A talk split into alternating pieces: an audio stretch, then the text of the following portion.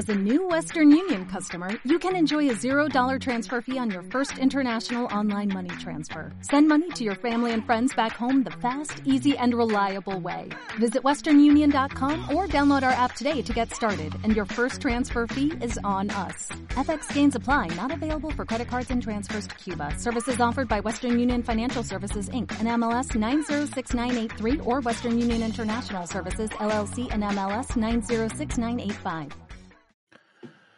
Hola no financieros, aquí tenéis la compilación de los cuatro podcasts emitidos esta semana llamados Un cuarto de FinPix para todos aquellos que os guste oírlos del tirón. Además acordaros que está el podcast del Finde que va aparte. Gracias.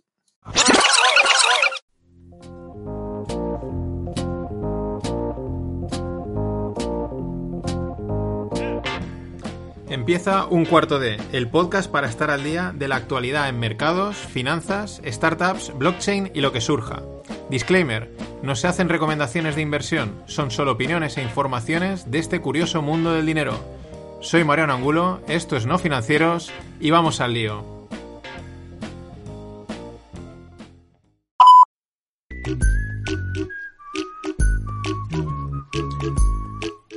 Hola a todos, eh, martes 25 de febrero, vamos ya con el con un cuarto de FinPix, noticias de hoy. Eh, ayer empezamos por lo que toca, mercados y coronavirus. Hace unas semanas era mercados y el acuerdo entre China y Estados Unidos y ahora es mercados y coronavirus. Siempre hay una excusita para, para mover los mercados, como fue el caso de ayer.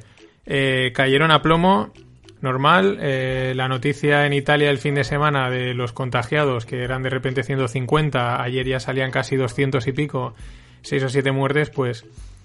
Y algún aviso de la OMS y tal, pues ya le han metido miedo a los mercados y ayer caían a plomo. Tampoco hay que empezar a correr, tampoco hay que ponerse nerviosos, hay que mantener las posiciones y de momento está siendo una corrección lógica, incluso necesaria. Eh, a mí lo que me llama la atención, ya son muchos años mirando los mercados y, claro, cuando estas noticias siempre pasan los fines de semana. No, no pasan entre semana que te puede dar tiempo a, aprovechar, a tomar alguna posición, a proteger cartera, una cosa de estas. No, no. Pasa el fin de semana que el lunes, cuando abre el mercado, pues ya, ya está desplomado, digamos, ya ha caído, ya a lo mejor es, puedes hacer algo, pero ya hay una parte que has desaprovechado. Y, es curioso, ¿no? Porque esto dice hasta, hasta el momento en el que ha brotado el virus ha sido el fin de semana.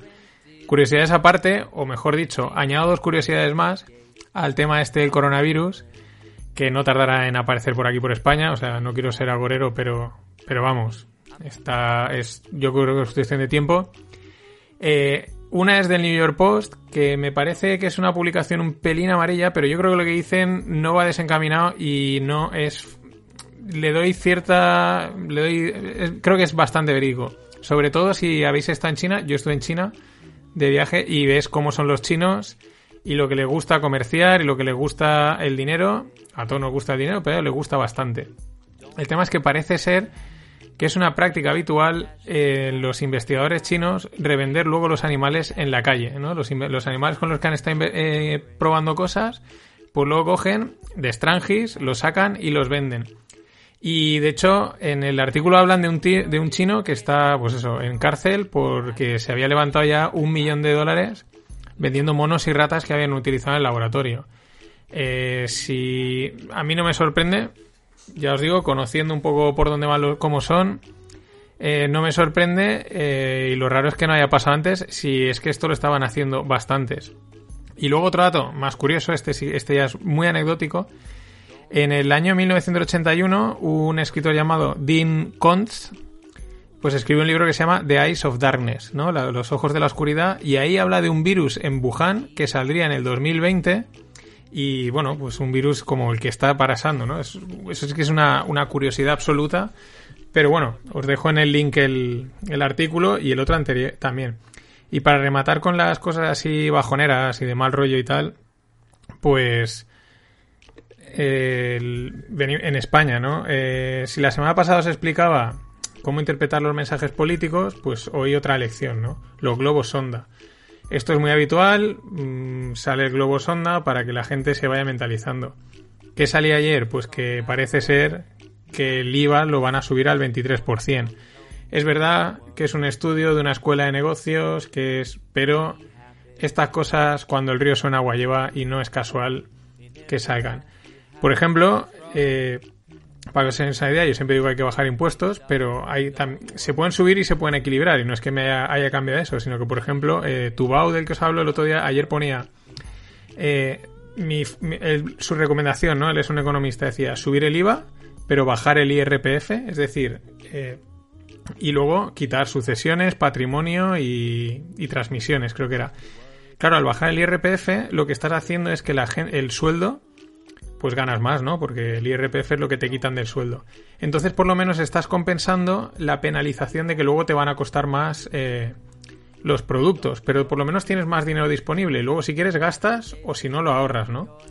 Que es una de las cosas que, pues realmente, eh, los economistas así más avanzados suelen decir, vale, puedes bajar, pero tienes que subir, o sea, ir equilibrando, ¿no? Tampoco puedes hacer bajadas drásticas, pero bueno, el 23 está al caer y ya veremos esto las consecuencias que tiene. Y bueno, eh, ya cambiando de, tema, nos venimos ya a las cosas, a cosas más guays. Eh, una de las cosas por las que normalmente no suelo hablar mucho de España es porque aparte salen las noticias, pues probablemente cualquiera que mm, a primera hora de la mañana cuando llega a trabajar, pues le mete ahí a, a ver qué ha pasado y se entera, sino porque aparte también hay que muchas veces poner el foco fuera y, y, ampliar las miras. Y el ejemplo es este, os voy a hablar de Pepsi y Coca-Cola, os voy a dar datos de Pepsi y Coca-Cola. Pepsi, eh, rendimiento de la acción a 20, en los últimos 20 años, un 360%. Coca-Cola, rendimiento 195.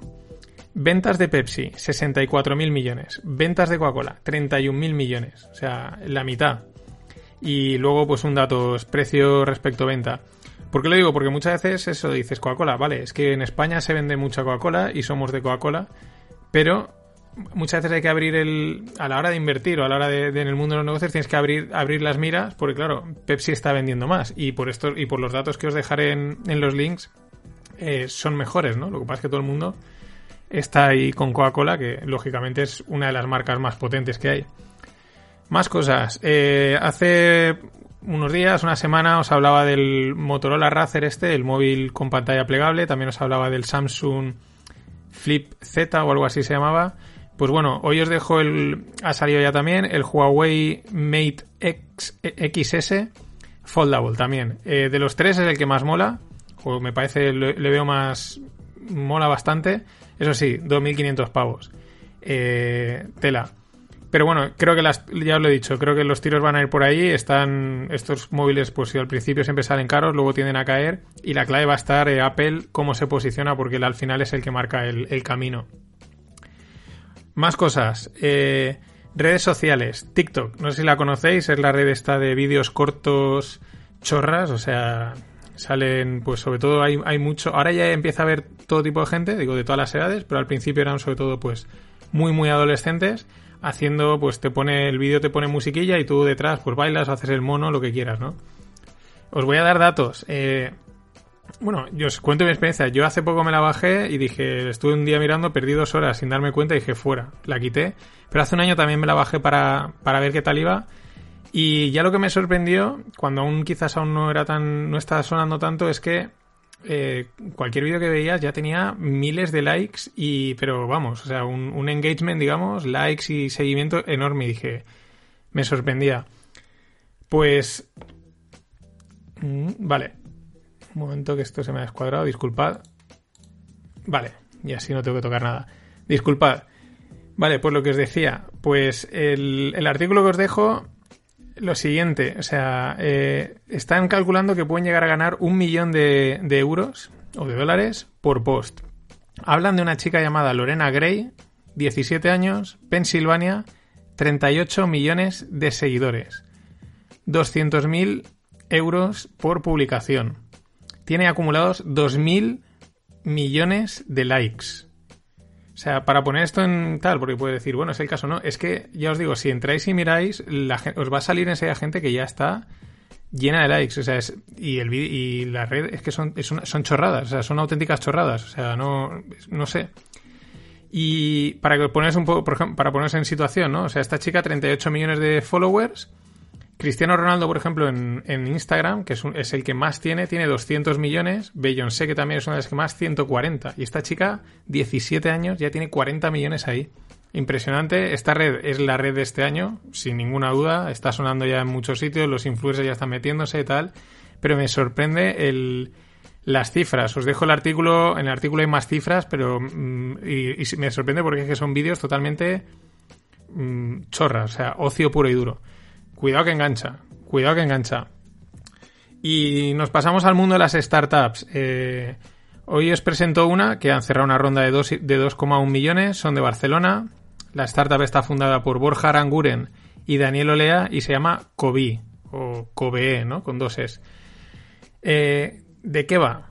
Pues tiene que ver con los beneficios sociales de las empresas, ¿no? Eso que te contrata una empresa y te dice, pues tienes guardería o tienes cheque restaurante o descuento que tenemos un acuerdo con tal empresa y tienes un descuento, no sé qué. Ese tipo de cosas, ellos las centralizan de tal manera que, que consiguen personalizarlas, ¿no? Entonces es como que la empresa a, la, a, a eh, le mete un dinero por, por empleado los empleados que tienen tienen la app y una tarjeta de pago de COVID y entonces eh, dentro de los servicios del dinero que les corresponda porque se lo hayan ganado de los acuerdos que tenga la empresa etcétera etcétera pues ellos van gastando el dinero como les dé la gana. Ellos una de las ventajas que, dicen o que el valor que aportan no es que las los departamentos de recursos humanos no tienen que preocuparse de gestionar este tipo de cosas lo gestionan ellos no lo subcontratan y luego aparte como la empresa da una cantidad de dinero y los empleados se lo gastan en, lo que quieren, incluso en cosas que a lo mejor la empresa no podría conseguir darles, ¿no? Porque no llega a un acuerdo, porque eso ya lo hace a lo mejor COVID, pues es más personalizable y el empleado pues está más contento. La idea está muy chula, han levantado dos, millones y algo y bueno, pues yo creo que, que se, se les volverá a ir a hablar. Y ya prácticamente cerrando, porque hoy no hay mucho más, eh, del mundo blockchain. Caitlin Long es una chica, eh, pues bueno, con un nombre en este en el mundo blockchain porque ha sido abogada, ha estado también en mercados financieros, no sé si ahora no ha anotado en Morgan Stanley una cosa de estas. Y bueno, pues tiene un nombre en el mundo blockchain porque desde el principio ha entrado. Pues va a ser el primer banco eh, de criptomonedas en Estados Unidos, en Wyoming. ¿Por qué? Porque en Wyoming son, tiene una legislación crypto friendly, amigable, y de momento va a tener institucionales. No van a poder prestar, es decir, la regulación de Wyoming no le permite como banco prestar dinero, ¿no? Que es una manera de, bueno, ya te evitas problemas. ¿Qué va a hacer principalmente el banco que se llamará Avanti? Pues eh, custodiar criptoassets, ¿no? O sea, activos cripto que tengan, sobre todo sobre todo institucionales, no van a ir al, al retail, que es la gente normal, la gente de la calle, va al institucional porque tiene pasta y porque le interesa que le guarden las criptos a buen recaudo, ¿no? O sea, yo por ejemplo tengo mi pequeña bolsita de cripto muy pequeñita, muy pequeñita que pues no tiene sentido que darla para que te la custodien porque el, coste de custodia te va a costar más que las criptos. Y pues tampoco necesitas tenerlas bien almacenadas, pues bueno, si se pierde pues se perdido, tampoco se ha perdido, perdón. Tampoco es nada grave. Pero claro, gente con pues unos cuantos millones que como, pues bueno, meto una pequeña parte en criptos, pero esa pequeña parte la quiero tener muy asegurada. Pues ahí es donde surge eh, este, que es uno, va a ser uno de los primeros bancos, por lo menos en, zonas, pues Europa, Estados Unidos, solo podrán operar allí y ofrecerá pues eso, una serie de servicios, pero como sobre todo la idea es que tengáis que es como un banco banco, ¿no? No es como otros servicios que os he hablado alguna vez, DeFi, que son totalmente online, que son como un banco, pero es totalmente online, ¿no? Y, está legislado en el mundo cripto en donde sea, ¿no? Estos no. Nada más. Esto ha sido todo por hoy. Un podcast más breve. Eh, nos oímos mañana. Please, share your ideas and concerns with us. How can you do that? Visit our website and use our listening portal. I really look forward to hearing your views, which will help us serve you better. Hola a todos. Miércoles 26 de febrero. Esta que veis será Christine Lagarde, presidenta del Banco Central Europeo, How Can You Do That? Y es que es un vídeo que publicó hace un par de días en el que insta a todos los ciudadanos europeos a colaborar con el Banco Central Europeo. Dice que el euro es un bien público, que es un bien de todos. Y bueno, pues pide, quiere oírnos, quiere saber qué opinamos, qué pensamos, para mejorar, para, bueno, pues para avanzar. Evidentemente tiene su parte política mm, de venderse. Eh, pero bueno, pues eso, si tenéis las típicas inquietudes que puede tener la gente y las típicas ideas de decir, oye, pues de debatir sobre la política de, tipos de interés, la política monetaria, ese tipo de cosas que, que, molan tanto, pues que están dispuestos a irnos.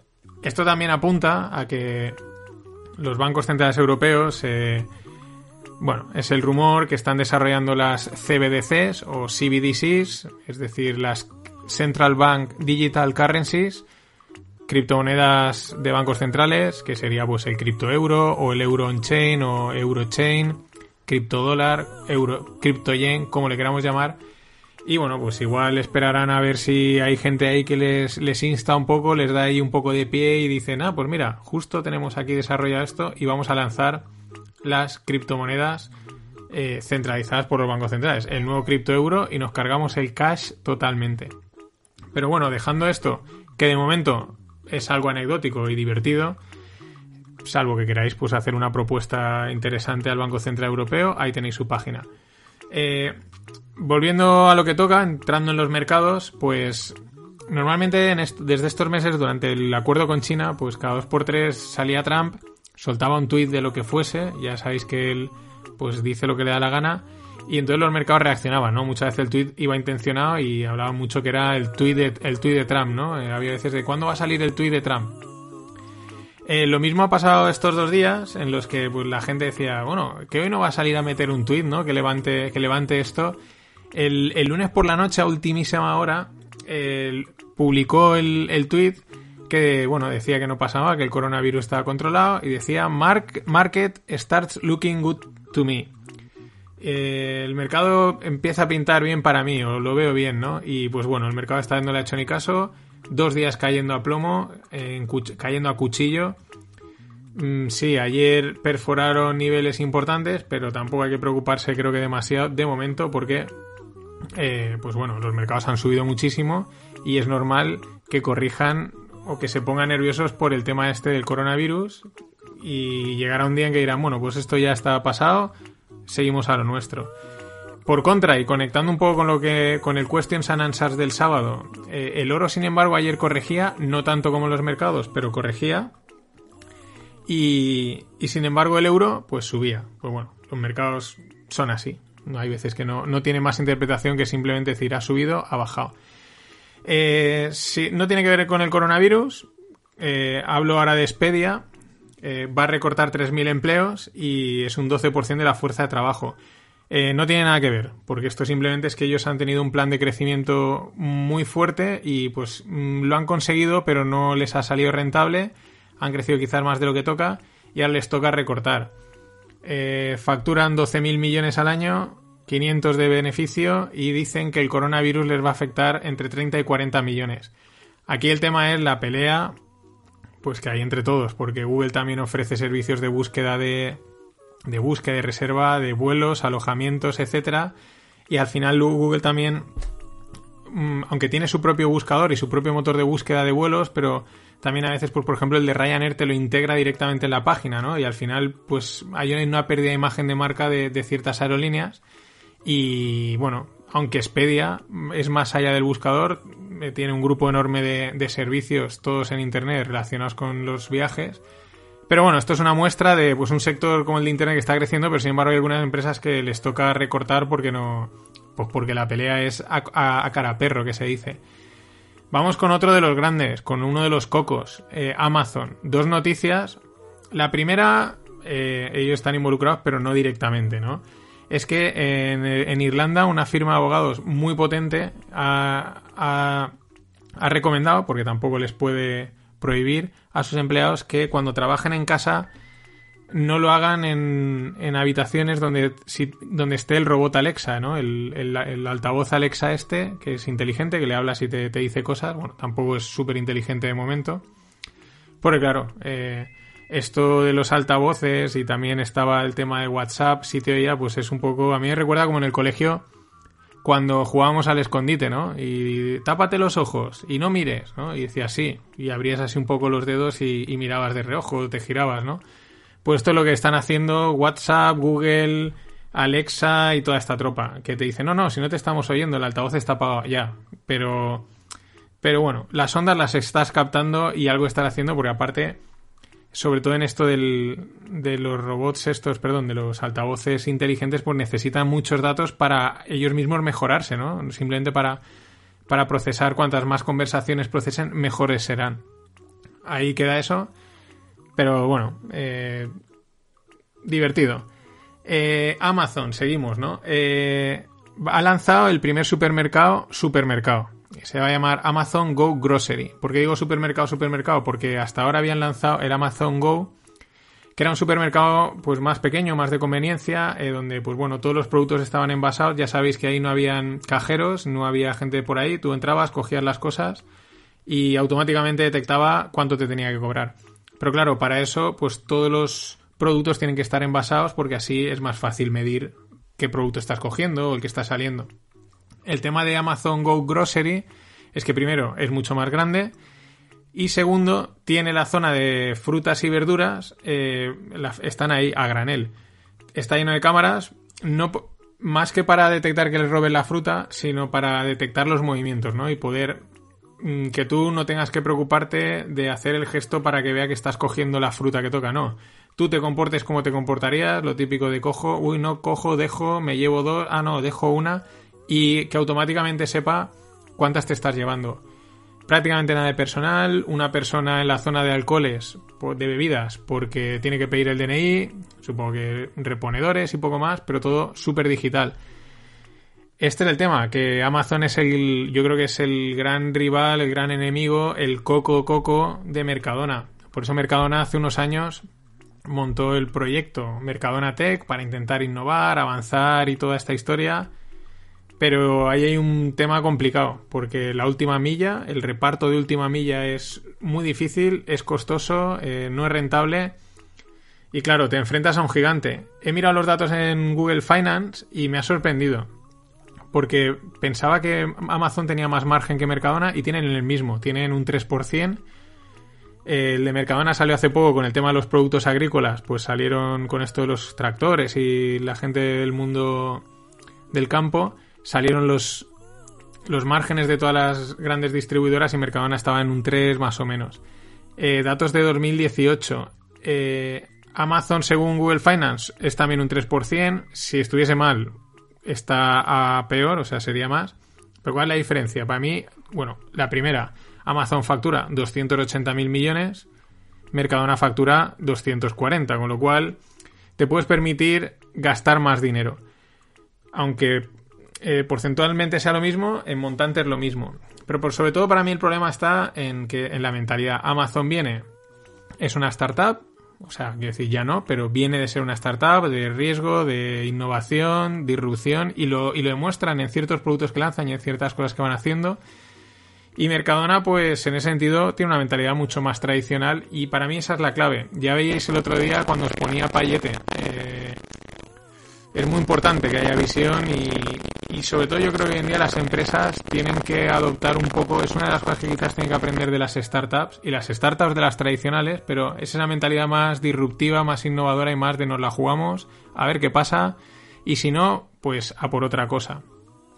Veremos esta batalla que aún no ha empezado, pero empezará, cómo queda. Mm, venimos a las redes sociales. Mm, TikTok. Eh, perdón, ayer os hablaba de TikTok, que me he ido. Eh, red super, o sea, bueno, red super social, llena un montón de gente, un montón de likes, lo está petando ahora mismo. Pues vamos a lo contrario, una red social para dos personas. Antes os cuento quién la ha montado. Eh, Joshua Kushner, que es el hermano de Jared Kushner, que Jared Kushner, eh, Kushner es el asesor y yerno de Donald Trump, nuestro amigo Donald.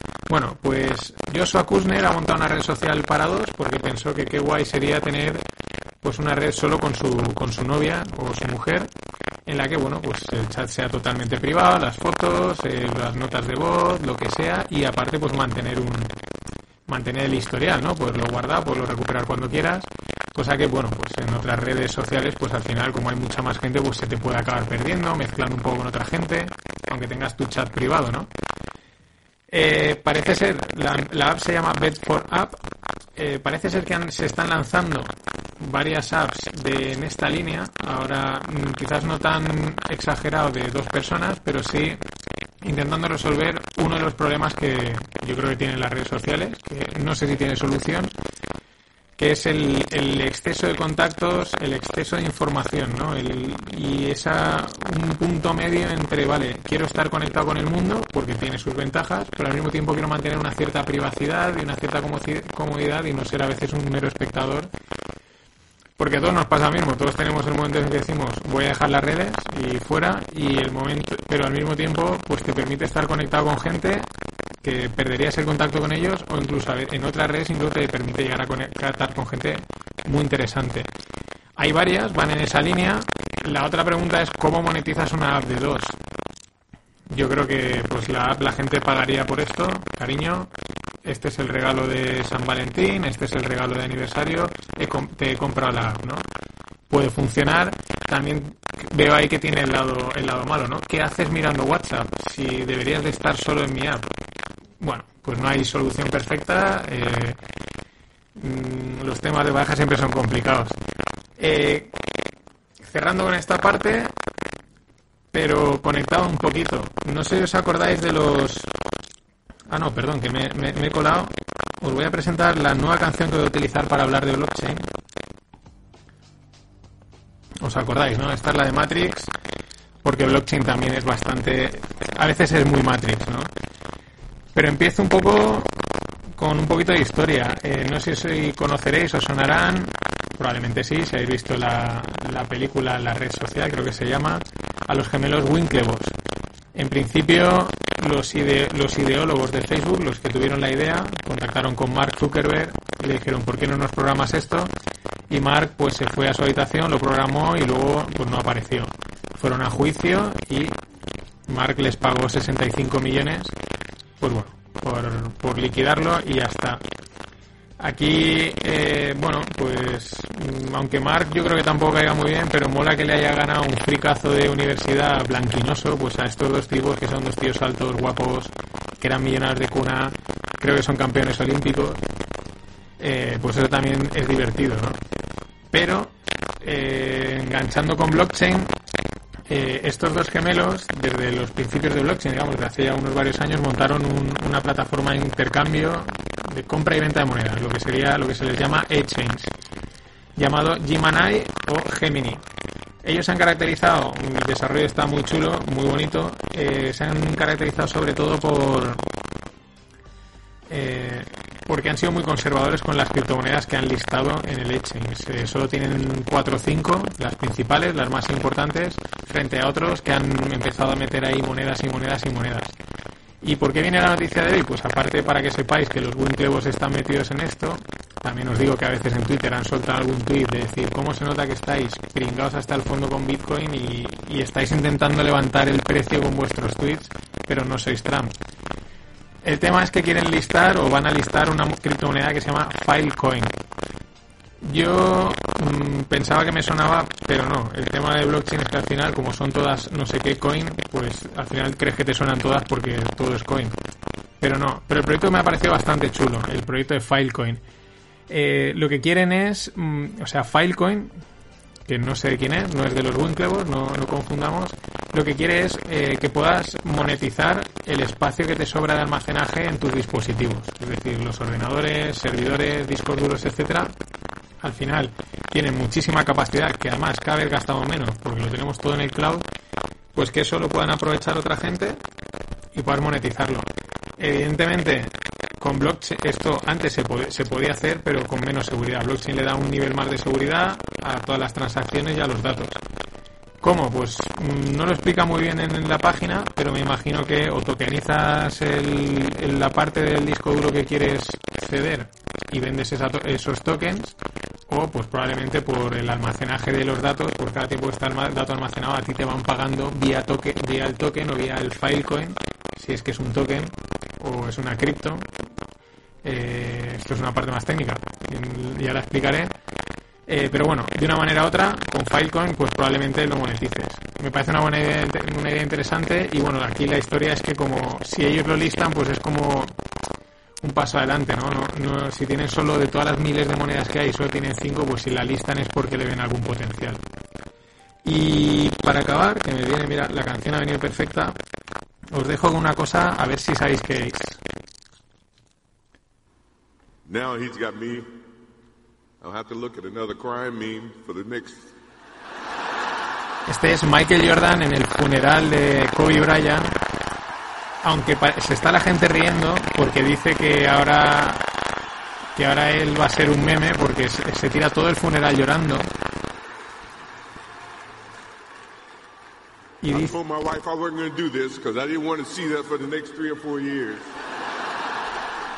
y os he puesto la parte más divertida, pero realmente, bueno, es bastante, está bastante chulo porque mm, yo no sabía que Michael Jordan tenía tanta relación con Kobe. Explica muy, o sea, explica, le llama varias veces kicking the ass, o sea, un grano en el culo, porque el tío era muy intenso, era un apasionado al baloncesto, le picaba constantemente a Michael Jordan y al final de ese pique, él lo explica, pues llegaron a, ser muy amigos y además si veis, os he dejado el vídeo en los enlaces, está muy chulo, eh, Jordan llorando, o sea, son dos cascadas de sus ojos, literalmente los 10 minutos que es el discurso. Esta es la parte divertida eh, por eso la gente se ríe. Y hay otros momentos que se nota que es un funeral porque la gente le sale una risa de estas, la típica risa tonta que te sale en los funerales. Eh, pero bueno, os lo dejo porque es, sorprendente y, mola mucho eh, pues ver la relación que tenían Jordan y Michael. Ahora sí, nada más. Hasta mañana.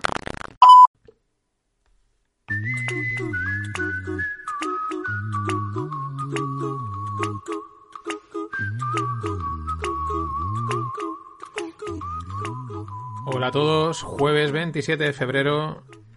Estamos aquí, vamos a ver qué sucedió ayer miércoles. Bueno, ayer podríamos decir que en principio un día de transición en los mercados, aunque bueno, después de las dos caídas que llevábamos, pues mm, tampoco es de transición. Simplemente es que ayer los mercados fueron para arriba, volvieron para abajo y se quedaron en el mismo sitio que habían empezado, por así decirlo. Eh, bueno, pues ya veremos el mercado qué es lo que está descontando qué es lo que prevé que va a pasar. El corona sigue a su marcha. Eh, ahora parece que hay el ritmo de, infectados en Europa es mayor que en China. Bueno, eh, también empieza a haber bastante alarma y empieza a haber debate, que si no hay que alarmarse tanto, que si sí, que si no, que si las mascarillas funcionan, que si no funcionan. No sé si en otros países será así, pero bueno, Spain es diferente y supongo que también esto eh, con la guasa y tal, pues lo exageramos un poco. Eh, otro, detalle de los mercados, pues el Bitcoin ayer perdía otra de los 9.000 euros. En 3-4 días se ha palmado 1.000 pavos.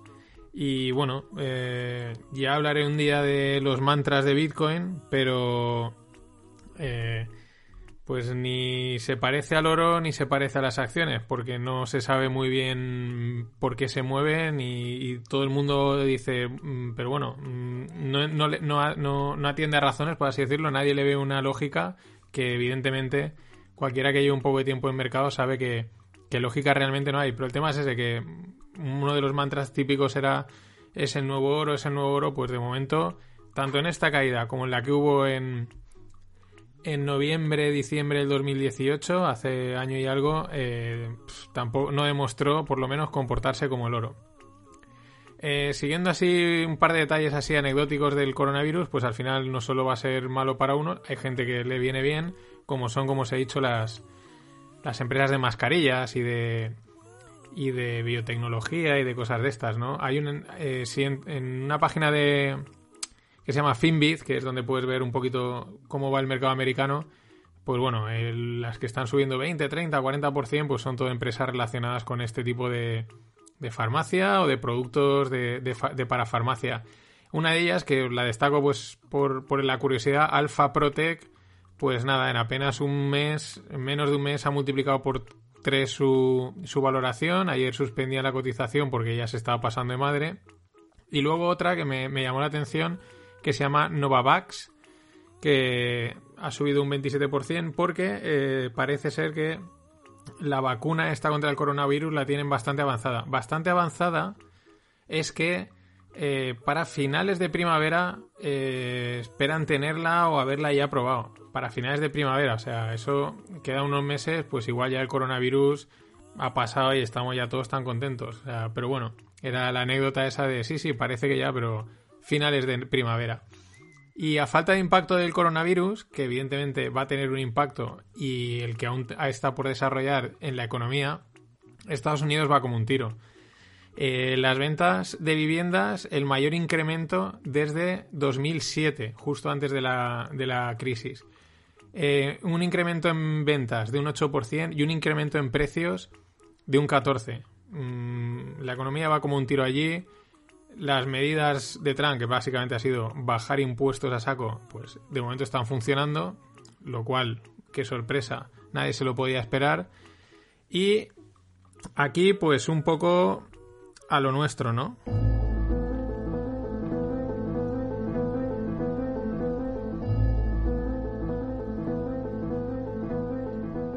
Sí, me toca hablar de enemigos del comercio. No creáis que me gusta, de verdad pero me obligan, o sea, ellos me obligan.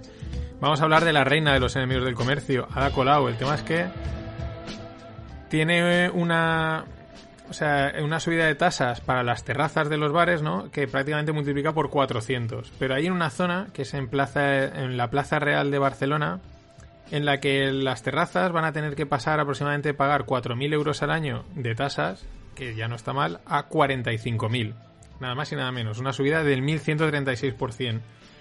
Claro, esto pone en peligro, dicen que unos 500 puestos de trabajo, porque es que mm, pagarle 45.000 euros en, por tasas de terraza, eh, no sé, mm, me parece exagerado. Y no solo van a haber enemigos aquí en España, nos vamos a Alemania, todo lo contrario. Eh, la noticia salía a ir en el Economista. Los alemanes pues son gente muy previsora, muy prudente y tienen una regla de en cuanto a las finanzas del país que se llama Schwarze Null, que es la traducción es el cero negro, es decir, eh, tienen capado el endeudamiento, ¿no? Tienen capado el déficit y no pueden pasarse endeudamiento y súper controlado muy poco, que eso, les hace, eso es lo que al final te hace ser una economía estable, ¿no? Que no, no te endeudes más de lo que toca, porque al final cuando los estados endeudan lo que están haciendo es gastar más de lo que deben. Y eso eso es siempre ruina. Pues bueno, parece que están planteándoselo, pues levantar un poco la mano y, y bueno, y hacer la vista gorda. Dicen que durante un tiempo, pero así temporalmente, pero esto al final, lo, esto es muy goloso. Es el problema que tienen los estados, es muy goloso decir, voy a imprimir dinero, voy a endeudarme más de lo que debería y el que venga ya que lo pague. El tema es que lo que quieren hacer es que se ve que tienen varias regiones, se ve que a nivel local es distinto. Eh, no, esto es, esta regla que os digo aplica a nivel nacional y tienen deuda por unos 10.000 millones, que tampoco es que sea gran deuda, y el Estado pretendería eh, absorberla. Es uno de los únicos países que tiene superávit, pero todos los malgastadores de alrededor, incluido el Banco Central Europeo, llevan presionándole que, oye, que se relaje, que suelte el dinero y que tal a mí me parece grave porque probablemente si alguien sostiene las finanzas de, Europa, eh, no me extrañaría que fuesen los alemanes, básicamente porque son ahorradores y eso es importantísimo.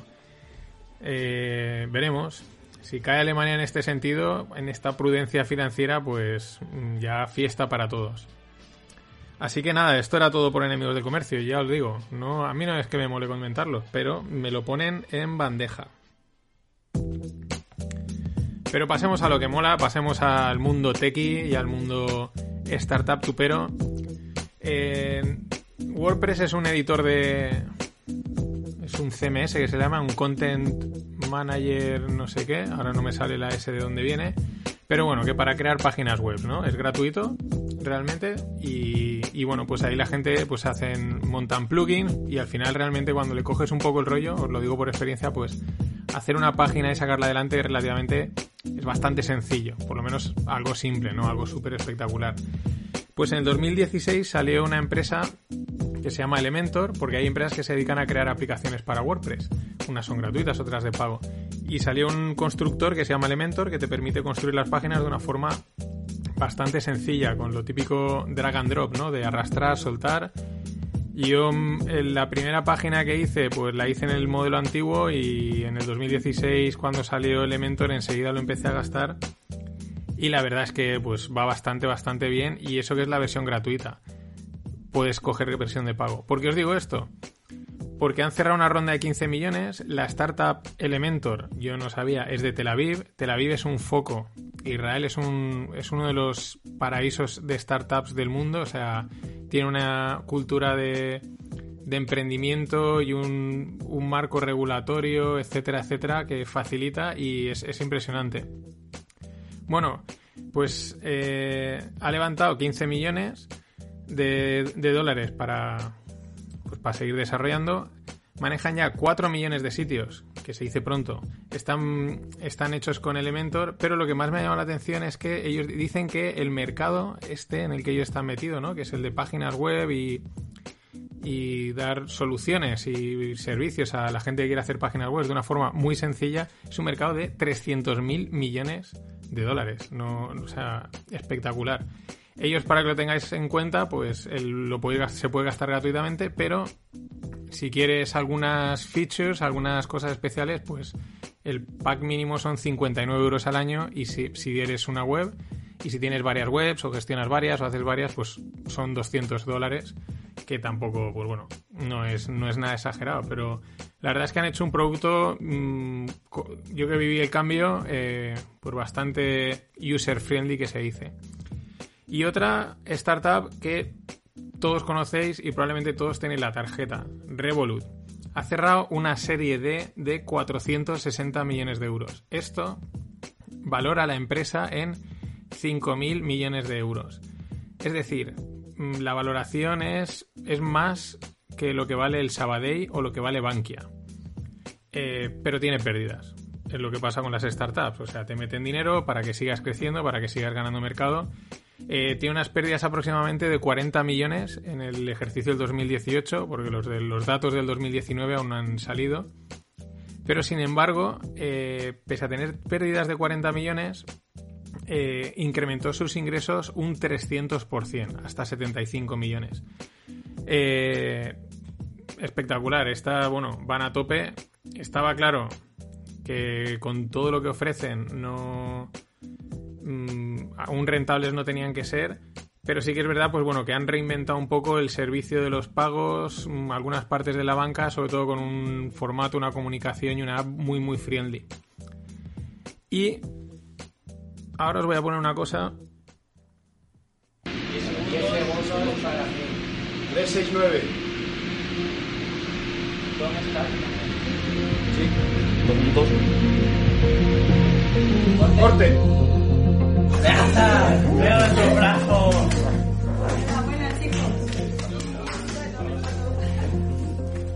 ¿Esto qué es? Pues esto es PLD Space. Eh, es una prueba para un cohete, para un motor de un cohete, el motor TEPRE, para un cohete que enviarán al espacio que se llama Miura. El tema es que os voy a dejar el vídeo. El, esta prueba es una prueba de dos minutos. Está guay porque el vídeo empieza enseñando pruebas que petaba el cohete, o sea, petaba el, motor, digamos, no el cohete. Y, en esta consiguen, ¿no? Y son dos minutos porque es el tiempo necesario que el, motor tiene que estar funcionando, el propulsor, mejor dicho, que no me salía el nombre, para llevar el, cohete hasta el espacio, el Miura 1. ¿Y qué es PLD Space? Pues es una empresa de aeronáutica eh, española no solo Elon Musk, Bezos y Richard Branson con sus eh, Blue Origin, SpaceX y la otra que no se llama eh, y Virgin Galactic eh, van a hacer cohetes. Aquí en España también y concretamente desde Elche. Espectacular. La empresa está fundada por Raúl Torres, Raúl Verdú y Eleazar mm, Canales. Raúl Torres, ingeniero de la UPV de Valencia, que es una de las cosas que a mí me ha llamado la atención, porque creo que cuando yo estaba acabando la carrera en la UPV es cuando salió el salió la carrera de ingeniería aeronáutica y pensábamos, pues si no hay casi sector de aeronáutica en España y en Valencia menos aún. Pues mira, el azar, el, los huevos, porque hay que tener huevos para montar algo así, el emprendimiento, lo que queráis. Esta gente está montando un empresote, ojalá les vaya muy bien, pero es que además lo, estaba pensando y también está Celeros, que es otra, otra startup nacida desde la UPV que es para eh, desarrollar eh, Hyperloop, que es el proyecto este que planteó Elon Musk de pues una especie de tren que va al vacío y va a toda pastilla y conecta las ciudades en muy poco tiempo, ¿no? Y es, es curioso como eh, solo estas dos empresas creo que si lo acaban petando, y ojalá sea así, pueden acabar desarrollando un sector muy potente de aeronáutica en una región donde nadie se lo esperaría nunca. O sea, nunca. Eh, Impresionante. El azar, la casualidad, porque es que nadie hace años hubiese dado un duro porque aquí iba a haber un sector de la aeronáutica tan potente. Eh, esperemos que les vaya bien. Son startups, son proyectos que necesitan muchísima inversión, muy complicado y ojalá también es verdad que, como siempre digo, si hubiese ayuda y ayuda simplemente un entorno económico, eh, regulación que no cambie cada dos por tres y unos impuestos buenos, no para ellos, sino para todo el mundo, pues ayudaría más, pero este tipo de empresas son súper importantes porque son de tecnología muy potente, perfiles de mucho nivel y ayudan muchísimo a desarrollar la región, sea donde sea. Así que, no sé, eh, ánimo totalmente. Y para cerrar un poquito de blockchain, mm, nada, un apunte rápido. Este es un poco más aburrido porque no todo va a ser divertido en blockchain. Eh, va de legislación. El tema es que las criptomonedas, para que os hagáis una idea, es como un activo que está ahí en la criptosfera, ¿no? O sea, por poneros en situación. Tú vas a un banco, compras unas acciones, compras un fondo, contratas un depósito, lo que sea, y estás, pues tienen tu DNI, saben quién eres, ¿no? No, está a nombre de nadie, ¿no? Entonces, por lo tanto, al final el Estado te tiene controlado, ¿no? ¿Qué pasa con las criptomonedas? Que están ahí. Mm, están, no sé, están en un portátil, pero no las tiene controladas el Estado. Entonces, ahí hay una. Hay, hay debates, los estados presionan, las empresas al final de criptomonedas lo que hacen es cumplir con lo que le dicen el Estado, que es presentar KYC, que son Know Your Client, son formularios en los que rellenas tu nombre y al final te tienen controlado para no tener problemas con el Estado. Pero claro, el tema es que eh, las criptomonedas están en, digamos, en la criptosfera, en un paraíso ahí en el aire, digamos, y pero a nivel global. Entonces, hasta cierto punto igual que tú estés registrado aquí en España, ya, pero mis criptomonedas me las he sacado por un exchange en Corea del Norte y ves y búscame, ¿no? Y la noticia es que el G20, el famoso, el grupo de, de los 20 países más importantes del mundo, pues están urgiendo a que se desarrolle unos estándares para las criptomonedas eh, a nivel global. Esto va en esa línea, ¿no? En mm, sentar unas bases para poder controlarlas, pero quizás también, como ayer os hablaba de las CBDCs, pues para esas posibles criptomonedas institucionales, pues tenerlas totalmente atadas, totalmente reguladas en un marco que, que ellos puedan controlar, evidentemente. Nada más, esto ha sido todo por hoy. Pasado un gran jueves y mañana viernes rematamos la semana.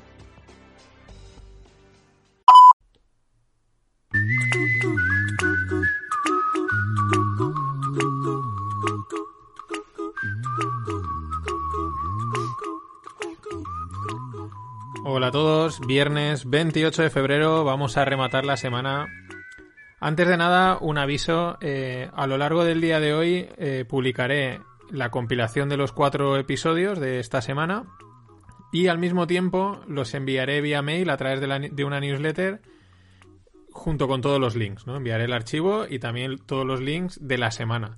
Lo digo para aquellos que estéis suscritos y no os interese, pues el, el link, el perdón, el correo que recibiréis a lo largo del viernes lo podéis borrar. Y así, la newsletter del sábado, pues solo envío los enlaces y el contenido extra del pod del sábado y queda un poco más descargada.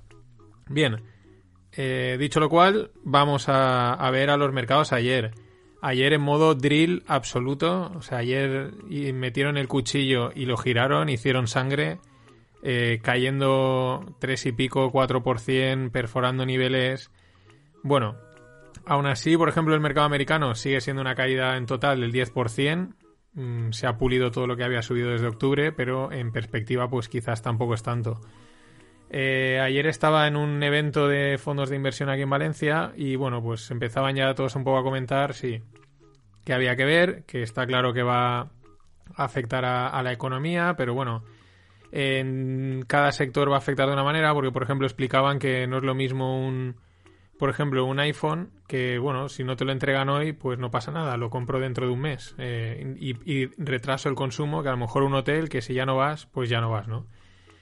Pero bueno, que hay que ver hasta dónde llega. Evidentemente ha entrado en Europa porque están saliendo cada día casos en toda zona de Europa y, y ese es el... Y claro, pues los mercados se han puesto nerviosos y ahora empieza una, eso de, de overreaction, ¿no? De, sobrereacción. Yo antes de ayer pensaba que igual ayer eh, seguirían frenándose, a lo mejor mañana, hoy había un rebote, pero, pero visto el, el drill que hicieron ayer, pues veremos a ver hoy qué pasa. Tampoco hay que echarse las manos a la cabeza, tampoco hay que correr. Esto es lo que comentaba respecto al virus, lo que comentaba un, uno en Twitter que se ve que está bastante puesto, pues que la historia sí es una gripe, pero el objetivo real es intentar eliminarlo, ¿no? Como pasó, por ejemplo, con el, la otra, el anterior fue el SARS ese y se consiguió eliminar totalmente. Ese quizás es el objetivo, eliminarlo, aunque evidentemente es una gripe y no es tan mortal, o sea, es un poco más mortal, pero no es tan grave realmente no es un ébola, pero el objetivo es eliminarlo, ¿no? Que no se instale como la gripe, que está ahí y pues todos los años florece, sino intentar que no, que no se forme parte de nosotros. Pero bueno, esto pues día a día iremos viendo. Yo creo que este fin de semana va a ser divertido en cuanto a noticias. Y, y, luego eso, lo, en, los, en, el, en, en el evento también comentaban eso, ¿no? Que bueno, empiezan ya los que están ahí a la espera con con la pistola cargada de munición, digamos, con liquidez para invertir, pues en, en algún momento entra en el mercado. Eso no quiere decir que vayan a salvar la, la corrección ni quizás el tramo bajista que pueda empezar, pero bueno, que calma y os iré contando. Eh, en, perdón, en noticias de, empresas, ¿no? Una que quizás muchos habrá, eh, conozcáis, habéis estado en Estados Unidos, muy probablemente os habéis comido una hamburguesa de Shake Shacks. Pues el tema es que no crece bien. Es una, es una cadena de hamburguesas mítica, eh, súper mítica, y está asociada a hamburguesas de calidad. Es una de fast food, premium fast food, ¿no? Yo las probé en Estados Unidos, estaban muy buenas, un pelín pequeñas, pero muy buenas. El tema es que no crece bien, o sea, han tenido un plan de crecimiento muy fuerte y pues muy parecido a lo que os contaba no sé, ayer, antes de ayer, ya me lío, con, con Expedia y creo que alguna otra, que bueno, eh, te haces un plan, crecer muy rápido, pero al final eh, pues no estás creciendo bien. Y en el propio artículo, que os dejo en los enlaces, explican eh, la periodista que había hecho las pruebas y como que han abierto muchos Shacks muy cerca unos de otros. Entonces, claro, te come, se comen, ¿no? Unos a otros y decía, fui a uno... había poca cola, pero me fui a probar al de, no sé, cuatro o cinco calles o donde sea, pero relativamente cerca, había, y había también poca cola y luego me fui a otro que estaba en tal sitio y no había nadie, ¿no? Pues ese es el problema que están teniendo. Pero bueno, tienen, además creo que tienen también por Dubai o por ahí, tienen también repartidos por todo el mundo. Pues nada, eh, problemas que hay en la, en la empresa, pero bueno, no son problemas graves, simplemente es un problema de, crecimiento y no, no es grave. Eh, metiéndonos ya en un poquito más en el, en el lado techie y directamente casi con startups, los VCs, o sea, VCs, Venture Capital, que son pues los inversores de, de startups, los fondos de inversión de startups, que se le llaman pues fondos de capital riesgo, Venture Capital abreviado, veréis siempre VC, los VCs. Pues están invirtiendo en una cosa que me mola oír que están invirtiendo ahí, están invirtiendo en robótica de almacenaje. Se ve que están metiendo mucha pasta ahí ya os he dicho, yo soy inversor de un fondo de robótica, humilde, con muy poquito dinero, pero eh, mm, en días como hoy que está cayendo todo, sigo estando muy tranquilo, no he mirado ni la cotización, pero es un sector que creo que tiene un recorrido enorme Y bueno, pues ahí se están metiendo los bicis, ellos más en la parte de startups que están desarrollando soluciones. Y me hace gracia porque en la noticia la saqué de una, de una chica que se llama Ana Fernández, que la sigo en Twitter, no, no sé, no sé, la empecé a seguir.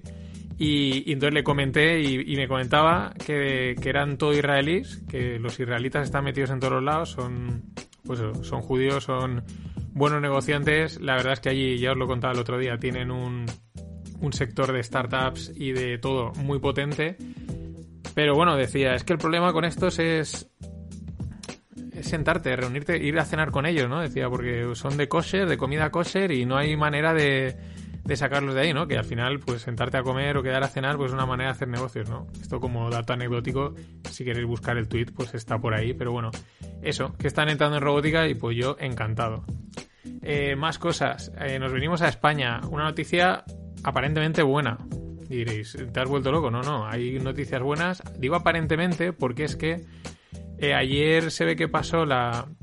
Se aprobó una normativa, una regulación, mm, como lo queráis llamar, que da pie, o sea, no es que se vaya a hacer, pero es la que da pie a que se puedan hacer un sandbox de fintechs en España. Y ahora os explico, es decir, el SAN no está hecho, la regulación aún no lo permite, pero es la que da pie. Por eso digo que aparentemente buena. Eh, las fintechs y otras startups o, llevan mucho tiempo, lo que pasa es que este es lo que va a ir para fintechs, pidiendo eh, los sandbox.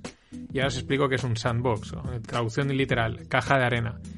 Pero es como un marco regulatorio especial para que estas empresas puedan empezar a desarrollarse. ¿Cuál es el problema que tienen las fintechs? que son las fintechs son las empresas tecnológicas del mundo financiero. Pues que la regulación, evidentemente, en el mundo financiero es muy fuerte, porque al final trata de dinero y hay que evitar estafas, chiringuitos y tal, ¿no? Pero la regulación y es muy fuerte y lo, y lo que se pide a veces para montar cualquier empresa financiera, ya no, aparte de regulación, se piden unos capitales muy altos, ¿no? Entonces eso es un freno para la innovación, para pequeños proyectos, pequeñas ideas, eh, pues ya le pides un, nivel de entrada muy alto, ¿no? Y, y luego la propia regulación les frena. Entonces, un sandbox es eso, es como un marco de regulación en el que una empresita se puede meter, puede empezar a desarrollar sus productos, incluso a, ofrecer servicios en modo de testeo que realmente no cumplen la regulación, pero, pero eso les permite pues probar, ver que eso funciona, que no funciona, qué fallos tiene y hacerlo de, de una forma legal. Una vez evidentemente eso ya crece, pues salen de ahí y, ya se adaptan, ¿no? Pero esto es una cosa muy importante, sobre todo para las empresas de innovación y tecnológicas, y lo, lo llevan pidiendo mucho tiempo. Parece que puede venir. Ya digo parece porque no es no es totalmente, o sea, es como una norma, una regla, no sé, de, tema legal no entiendo, que da paso a que se pueda hacer. En un montón de países lo tienen y es que realmente es súper necesario, igual que pues para temas de salud y tal, pues que se está innovando en cosas de muy sensibles, pues mm, necesitan un, durante un tiempo una regulación un poco más laxa. Y hablando de regulaciones, pues nos vamos a los países nórdicos, a Suecia. Ah, sí, mira, perfecto. Porque tocamos ahora ya un poquito de, de temas de blockchain y de. Exacto. Y de tecnología descentralizada. Os hablaba de regulaciones y esto tiene que ver, porque es que en Suecia probablemente sean saquen la primera eh, criptomoneda estatal. Antes de ayer os hablaba de, de las CBDCs, las CBDCs, las criptomonedas mm, de los bancos centrales y estos parece que van a ser los primeros, sacarán la e-crona. ¿De dónde viene la historia? Pues el tema es que en Suecia hay una aplicación de pagos que se llama Swish, que la gastan el 70% de los suecos. De hecho, ya tienen un propio verbo que es suisha, ¿no? Como, pues, como aquí sería tebizumeo, ¿no? Pues el suisha. El 70% lo gastan. Entonces el plan es para el 2023 ser cash free, ¿no? Que no haya, no haya cash, que sea todo electrónico ¿Y qué dice el gobierno? Pues que no quiere dejar el control del dinero en manos privadas, o mejor dicho, que quieren controlar el dinero y por lo tanto controlar a la gente. Indirectamente dicho así. Entonces, Swiss, que tiene el 70%, es realmente un... puede ser un aliado, pero de momento es un enemigo porque acapara el 70% Y pues eso, que van a sacar la Ecrona, parece, no estaba, ahora va a haber una, una época de testeo y parece que, que, la sacarán y así controlarán ellos el dinero. Al final es transformar el, el dinero físico en un dinero digital, pues con una tecnología blockchain, etcétera, pues que le da por lo menos más seguridad en cuanto a transacciones. Pero al final esa sí que está centralizada porque el control la tiene totalmente el, el gobierno sueco. Y, y siguiendo en el mundo blockchain, pues Square. Bueno, blockchain. Esto es un mix entre blockchain, startups y empresa cotizada, porque la empresa está cotizada. Y esta es una empresa de Jack Dorsey, el fundador de Twitter, un tío bastante distinto, ¿no? Ya os lo he dicho siempre a, a los Zuckerberg, etcétera. Es un poquito más punk, un poquito más hippie, tiene, no sé, piensa un poco por sí mismo. El tema es que eh, tiene esta empresa, Square, que cotiza en bolsa. ¿Qué hace Square? Pues todo lo que son tecnología de pagos digitales. El producto que tiene, lo que pasa es que en España aún no está desplegado. El producto que tienen es como un TPV para, ya sabes, los TPV, los terminales de pago virtual, estos que tienen, vamos, cuando vas a pagar en cualquier establecimiento, que pasas la tarjetita, es un TPV.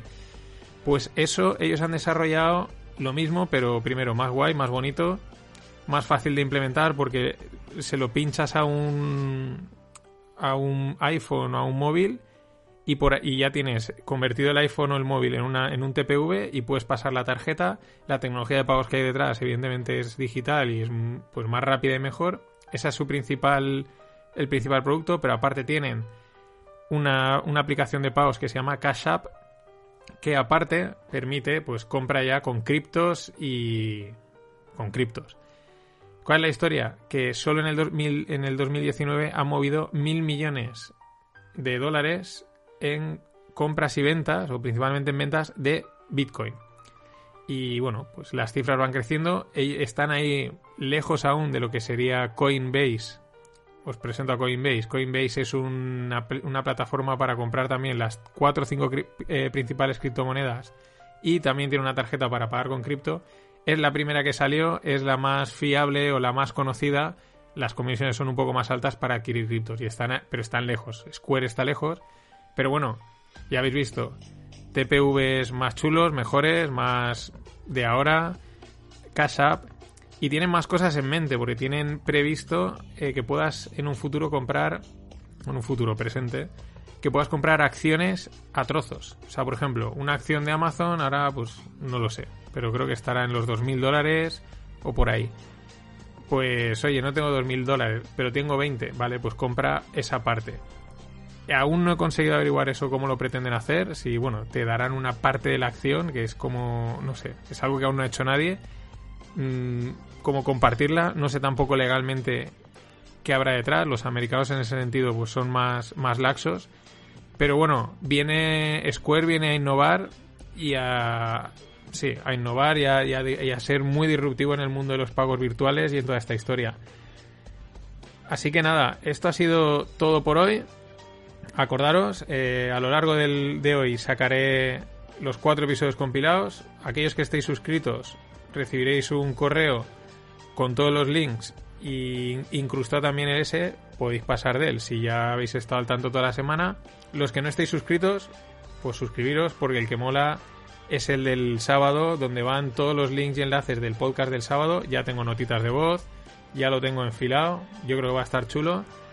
Y, eh, y aparte contenido extra, que así pues como el podcast del sábado no queda, digo, la newsletter no queda tan larga, pues podré meter más cosas que vaya encontrando. Y nada, poco más. Eh, pasado un gran viernes y nos oímos mañana.